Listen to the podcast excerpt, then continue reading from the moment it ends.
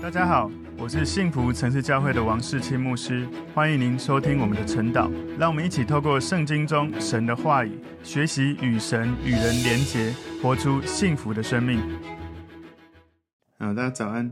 我们今天早上要一起来看晨祷的主题是“义人的祷告大有功效”。我们要默想的经文在雅各书第五章十三到十九节。我们先一起来祷告。主耶稣，我们谢谢你，透过今天雅各书第五章。让我们看到祷告这件事情如此的重要，也让我们学习在什么情境，透过什么样的祷告，可以帮助人的生命可以被更新、被恢复。求圣灵继续感动我们，带领我们在祷告中经历你的大能。感谢主，奉耶稣基督的名祷告，阿门。好，我们今天晨祷的主题是义人的祷告大有功效。我们默想的经文在雅各书五章十三到二十节。你们中间有受苦的呢，他就该祷告。有喜乐的呢，他就该歌颂；你们中间有病了的呢，他就该请教会的长老来，他们可以奉主的名用油抹他，为他祷告，出于信心的祈祷要救那病人，主必叫他起来。他若犯了罪，也必蒙赦免。所以你们要彼此认罪，互相代求，使你们可以得医治。一人祈祷所发的力量是大有功效的。以利亚与我们是一样性情的人。他恳切祷告，求不要下雨，雨就三年零六个月不下在地上。他又祷告，天就降下雨来，地也生出土产。我的弟兄们，你们中间若有失迷真道的，有人使他回转，这人该知道，叫一个罪人从迷路上转回，便是救一个灵魂不死，并且遮盖许多的罪。好，我们今天要看陈导的这个主题：艺人的祷告大有功效。我们今天看的。经文在雅各书第五章哦，第五章是雅各书最后一章。我们先从整个章节的分段跟大家分享哈，从第一节到第六节是他在讲基督徒的信心哈，信心的生活要能够胜过一切财物的这种霸占、这种影响。第二个段落在第七到第十二节讲到基督徒要胜过一切苦难的这些境遇。第十三到十八节第三个部分是。基督徒要胜过一切身心的软弱，透过祷告。最后第十九到二十节，基督徒要胜过一切灵性的软弱。所以，我们今天主题义人的祷告带有功效。我们把它归纳四个重点。第一个重点是满足彼此的需求。雅各他嘱咐基督徒们要彼此关切。所以在雅各十五章十三节前半段这里说：“你们中间有受苦的呢？”他的英文 is anyone among you suffering? Let him pray. 所以在受苦的人当中，有在受苦的人，我们要在受苦当中来祷告。十三节前半段，你们中间有受苦的呢，后半段他就该祷告；有喜乐的呢，他就该歌颂。所以有痛苦的、有受苦的要祷告，有喜乐的要歌颂赞美神。所以当有人在生病当中困难的时候，可以叫教会的弟兄姐妹来为他们的需要祷告。如果你在受苦中，与其不断的埋怨，不如更多的祷告，在雅各书五章九节哦，就是比较前面的经文说：“弟兄们，你们不要彼此埋怨，免得受审判。看了、啊、审判的主站在门前的。”所以雅各书第五章第九节，他很清楚的告诉我们，不要彼此埋怨，而是要更多的彼此祷告。所以不要抱怨，不要咒诅，而是要更多向神祈求。我们每个人都会遇到受苦的时候，那个时候不是操练抱怨功利的时刻。而是操练祷告功力的时刻，让我们透过祷告把身上有一些酸酸的氛围，透过祷告成为耶稣馨香的氛围。所以，当我们在受苦的时候祷告，在喜乐的时候歌颂，事实上，不管是受苦或喜乐，雅各都有同样的劝勉。不管是受苦或喜乐，都来到神的面前。所以，受苦的时候你可以祷告，也可以歌颂神；你喜乐的时候也可以歌颂神，也可以祷告。不管是受苦或喜乐，都可以在祷告当中。你可以跟神交流，来尊荣神，来经历神的爱的更新。所以雅各他很明确的把这个祷告的主权放在有需要的这个人的身上。他这里前半段 is anyone among you suffering? Let him pray。这是前半段，后半段 is anyone cheerful? Let him sing psalms。所以 let him 让他来向神祷告祈求，let him 让他请神来。所以有时候人们在有困难、有需要的时候。犹豫不决，要不要祷告，或者要不要请教会的弟兄姐妹为他祷告，这是不可思议的哈。就是你真的有需要，可是你又这边不想要找人来帮你，或者自己也没有要祷告。我们可以理解，有时候可能你不好意思，或是太客气，不好意思请人帮你哦，或者不想欠人情。有时候是这样，就是你的那个需要没有迫切到你不顾面子，就是需要神来帮助你。所以我们要祷告求神帮助有需要的人，他们因为有一种真实的迫切感，没有想那么多，很单纯的向神祷告。你透过别人为你的祷告，你怕欠他，那你就看到有需要的人，每个人都会有需要的时候，你就为他祷告。我们彼此祷告，没有什么不用担心，说你请人为你祷告不好意思或者欠他，因为在教会弟兄姐妹本来彼此祷告就是一种神要我们过的教会生活。雅各书五章十四节，你们中间有病了的呢，他就该请教会的长老来，他们可以奉主的名用油抹他，为他祷告。所以雅各也说到，当教会的长老为他们祷告的时候，可以奉主的名用油恩膏膏抹这个患病的人。所以这个用油抹可以解释为病人他们寻求一种医疗的方式。当时这个用油来涂抹，被认为是有药物性的这个能力，所以。有时候也被解释为圣灵同在、恩高或者能力的一种象征、一种标志。如果你在新约圣经哈，你看到用油膏抹病人，马可福音第六章十三节说，又赶出许多的鬼，用油抹了许多病人，治好他们。另外，路加福音十章三十四节也讲到说，上前用油和酒倒在他的伤处，包裹好了，扶他骑上自己的牲口，带到店里去照应他。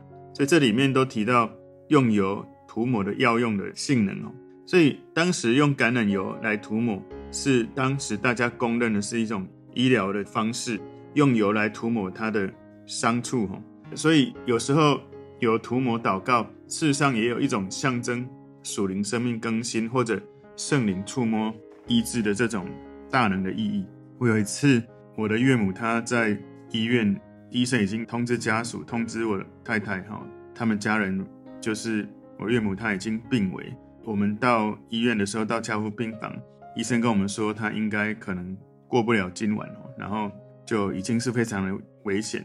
那我们当时带着油去为她抹油祷告，然后也很奇妙的，就是她其实当时我们握她的手，她的手还可以回应，所以当晚我们跟她在互动对话当中，问她愿不愿意受洗信主。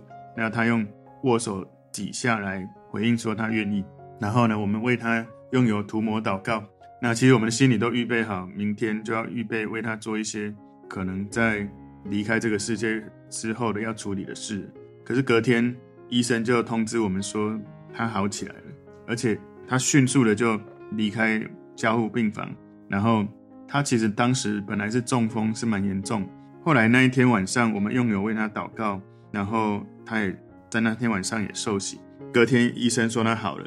其实我本来不知道这样的好能够过多久，感谢主，至少他要多活了半年，是他是整个是可以很清晰的有意识，可以正常的饮食，然后跟家人有很好的互动，跟最后有一些相处的时间。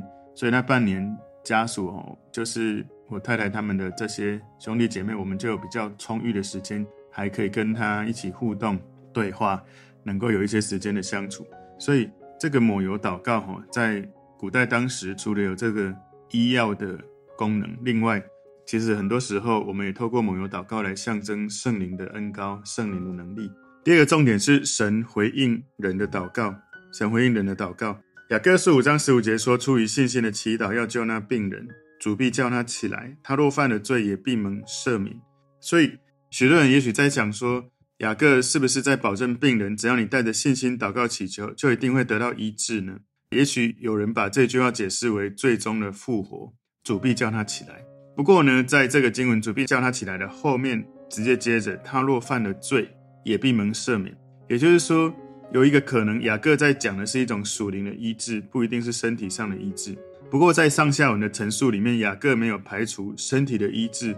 可以是祷告蒙应允的结果。也许雅各在说的不只是身体得医治，我们应该在信心里面为别人祷告，祷告求神来医治他们。然后呢，我们就把医治的结果交托在神的手中。如果我们为许多的病人祷告过，我们一定会了解，不是每一个有信心的祷告神都立刻医治。不过有一些有信心的祷告神是立刻医治。我们不知道是什么原因，不过我们把这个原因哦，在我们的心里有一些永远不能理解的事情，我们就把它交在一个抽屉，那个是属于神要隐藏的。有一天我们到永恒里面的时候再来问神。所以许多的人他们在祷告里面，也许得医治，也许有的没有被医治。大部分哦得医治的因素是因为充满信心。有许多没有得医治的人，当然不纯粹是有信心或没信心哦，也还是有许多其他的因素。不过无论如何，为有病的人祷告，或者自己有病的时候祷告，最好的方式还是带着信心、谦卑，降服在神的面前，相信神会医治我们。祷告完交给神，有可能得医治，有可能没有，但是最终是要顺服在神的主权之下。有时候我们不敢为病人祷告，因为我们怕，如果为这个病人祷告没有得医治，他会不会不相信神？但我想，我们更重要的是，我们要相信神的伟大，他的大能足以承受你为人祷告，人的病没有立刻好，他可以承受他的名誉，会不会有人觉得不相信或者有受影响？因为神的旨意高过人的旨意，不管医治或不医治，结局是如何，最重要是交给神。所以祷告最重要的不是我期待的事要发生，是你要祷告到神心意在你身上能够彰显、能够掌权。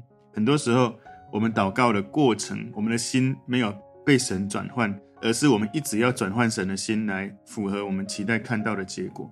事实上，我发现在跟神互动多年之后，祷告这件事其实是在练习让自己的心被转化。学习神的思想，而最好的方式就是神愿你掌权。我祷告是我能做的，而我不能做的结果交给你，不管成或不成，我都相信你有最好的结局。雅各书五章十六节说：“所以你们要彼此认罪，互相代求，使你们可以得医治。一人祈祷所发的力量是大有功效的。”所以你要承认你所犯的罪。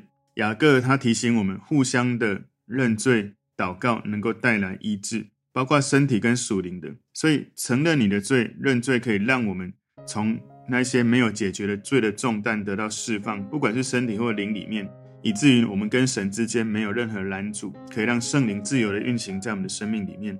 所以雅各特地讲到说，你们要彼此认罪。身为神的百姓，我们彼此认罪是非常重要的。当你没有找到一个人来认罪祷告的时候，你会把这一些犯罪的事。把它隐藏起来，甚至会跟别人孤立。当你认罪悔改的时候，那个罪的权势就被打破了。所以你认罪悔改，你不是一定要一个牧师或者是一个神父哈。最重要是你要找到适当的人彼此认罪。举例来说，你可以跟你的小组长，或者小组长跟你的牧师，或者是你有很棒的属灵伙伴，你们一样在教会的服事，差不多是。来到教会的时间差不多，属灵生命的状态也差不多，你们成为很好的伙伴，彼此认罪，彼此代祷。所以认罪悔改是好的，但是你也要衡量，要找到对的人讲，因为有时候你一讲，他就到处讲了。你需要找到一个信任的，而且能够彼此交托的人。所以有时候你跟一个不适当的人讲你的罪的时候，可能你跟他讲的时候，另外那个人你引发他也犯了罪，所以你要找到适当的人讲。来彼此代祷，当然最好是在教会里面可以找到领袖。如果你没有第一时间找到，那你要有足以可以互相信任的属灵伙伴，互相认罪代求。所以有可能有时候你身体需要医治的时候，来认罪悔改，来祷告，是有可能这个疾病得医治。有时候有一些病呢，可能是罪没有处理。举例来说，可能我实际听过哈，就是有人因为车祸，车祸之后那个脖子就。只能转某个角度，不能转另外一些角度，就脖子就硬得不得了。可是透过后来牧者为他祷告的过程，感受到他有对某个东西不饶恕，就问他：“你车祸当下有发生什么事？”他就说：“当时我车祸是因为有一头牛冲出来，然后我一下到就去撞到树。”牧师就问他：“你对那个情境里面有对什么事情有情绪？”他就说：“他想到那头牛，就很多的情绪。”牧师就请他来饶恕那一头牛。所以他做了祷告，饶恕那一头牛之后，他脖子立刻就可以完全自由的转动。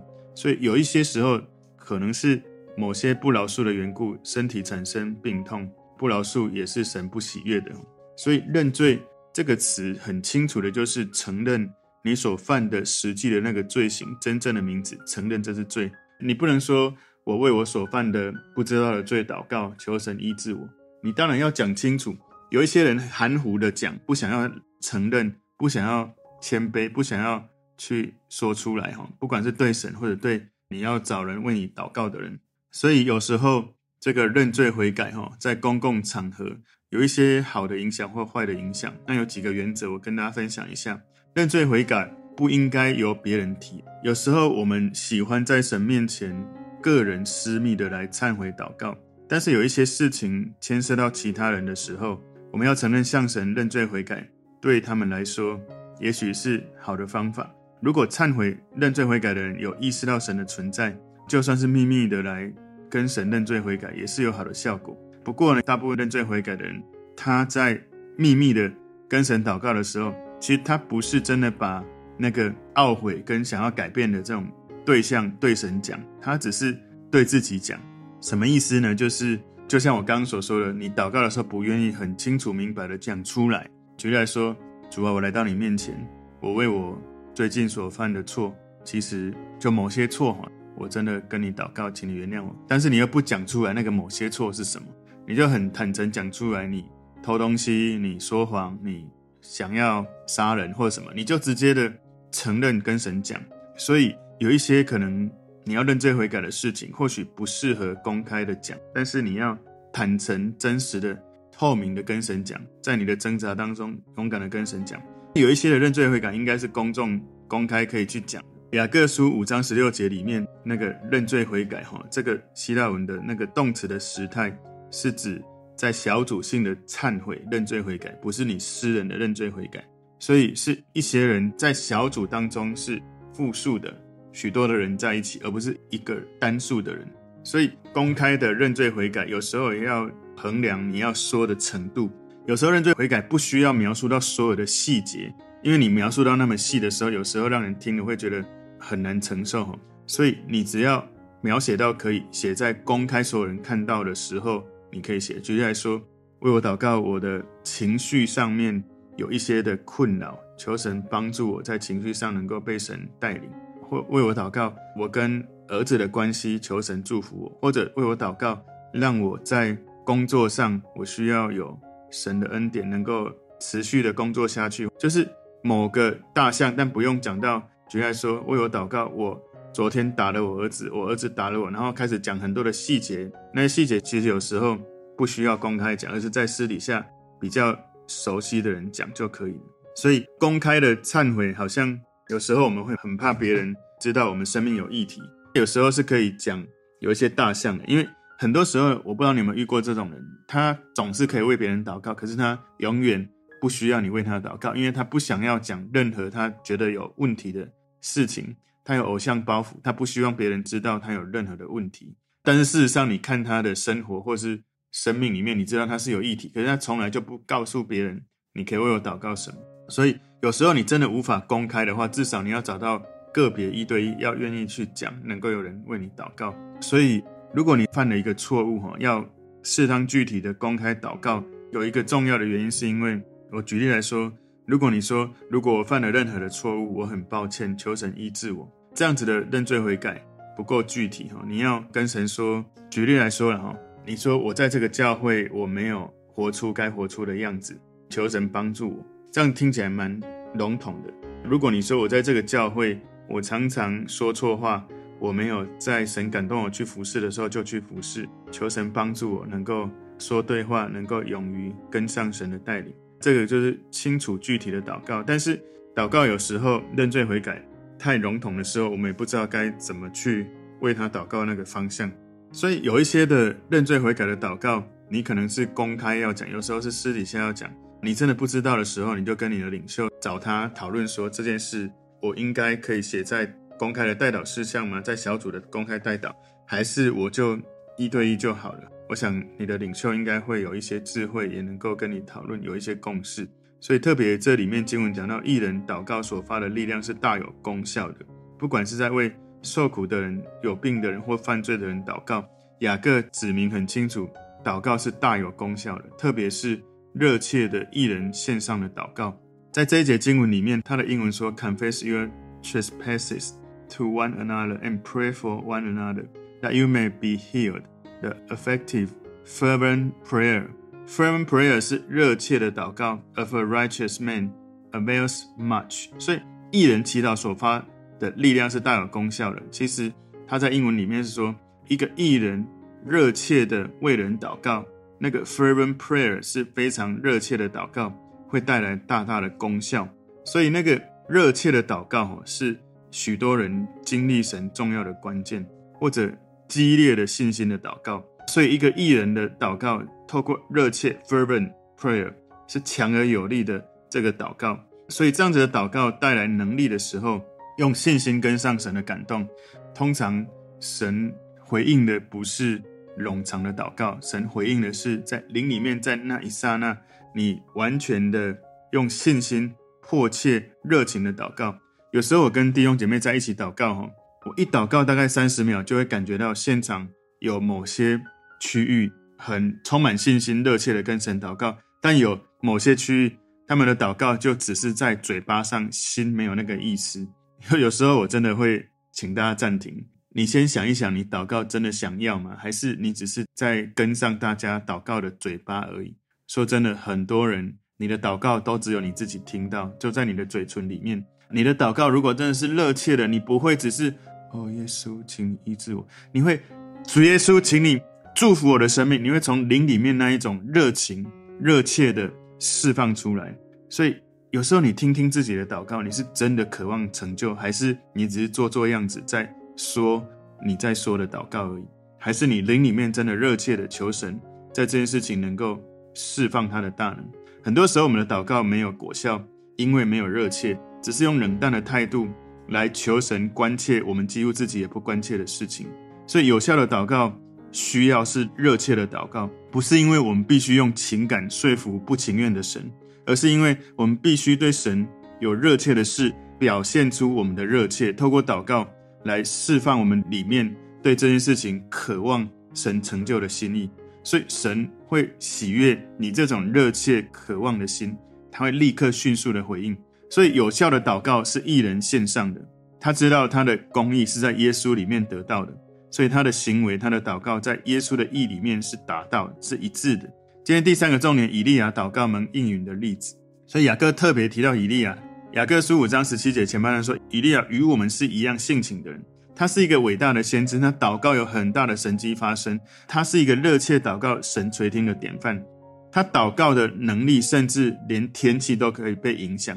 所以以利亚以神的心为心，他祷告祈求不下雨，又祷告祈求神下雨，因为他感觉到这是神对以色列当时的心意。但是以利亚他不是超人，他是跟我们一样的普通人。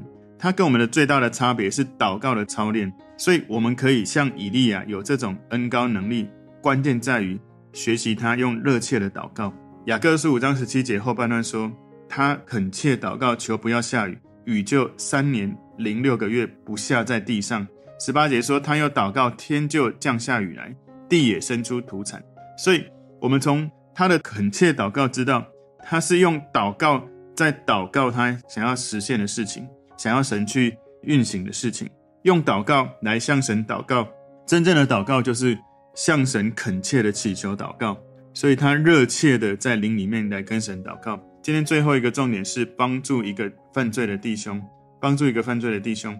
雅各十五章十九节前半段说：“我的弟兄们，你们中间若有失迷真道的。”所以雅各在引出一个认罪悔改的主题之后，雅各提醒我们当面指责那一些已经迷失真道的人。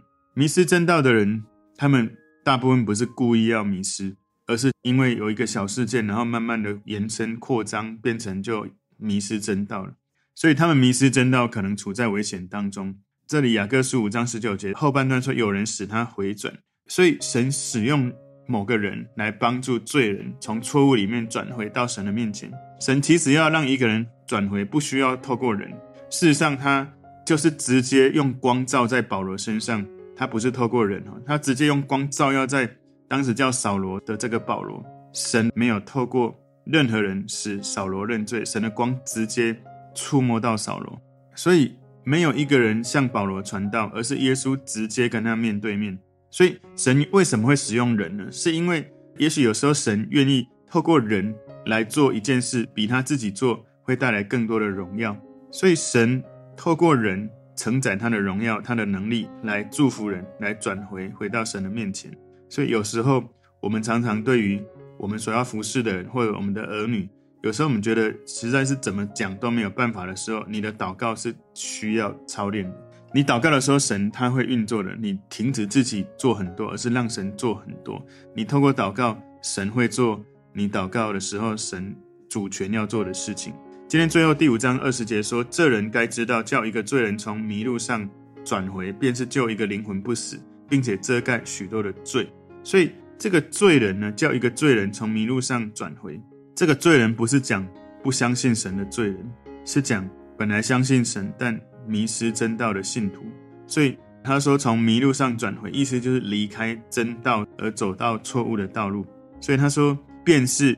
救一个灵魂不死，并且遮盖许多的罪，所以那个灵魂不死不是指免于永远的沉沦，而是指信徒免于受到神叫他的肉身死亡的这个惩罚。遮盖许多的罪，意思是使他所犯许多的罪能够得到赦免，免得他再犯更多的罪。所以一个人如果爱他的弟兄到一个地步，可以当面指责他，其实这是一个很大的冒险。我常常跟弟兄姐妹说。如果有人愿意跟你讲真话，你要感恩，因为有可能他会冒一个险失去你这个友谊。可是他即使要冒这个险，他是勇敢的跟你讲。但当然，我们在要跟别人讲的时候，不是用那种理直气壮的方式，而是用柔和的态度来跟他对话劝勉。所以要帮助他从迷途上转回来，让他能够使灵魂不死，遮盖许多的罪。所以雅各他最后在雅各书的结论。在这封书信最后想要达到的目的，就是要责备那一些失去真实跟随神、失去真实信心的人，然后努力救他们从死亡中拯救他们的灵魂，而且要命令他们不只是听到，更要去行道，因为真实的信心要有相信的行为来证明。所以这个信的结尾有一点突然哦，没有任何告别读者的这个只字片语。不过，这样的突然的结束会引发人深思。求神帮助我们，透过今天的经文，我们真的启动我们更深在祷告中的热情，不是只是嘴巴的运动，应该是灵里面的迫切的祷告。今天的主题：义人的祷告大有功效。我们归纳四个重点：第一个重点，满足彼此的需求；第二个重点，神回应人的祷告；第三个重点，以利亚祷告蒙应允的例子；第四个重点，帮助一个犯罪的弟兄。我们求神透过今天的经文帮助我们，我们有那个热情、有信心、持续的祷告，让神运行在我们所祷告的事情当中。我们一起来祷告，所以说我们谢谢你透过今天的经文帮助我们有一个热切的心，在祷告中交托我们一切的需要给神，无论是受苦，或者是喜乐，或者是有好的事情、有不好的事情，我们都在向神祷告的过程交托自己，让我们的心被你转换。以至于你掌权在每一件事情。谢谢主，奉耶稣基督的名祷告，阿门。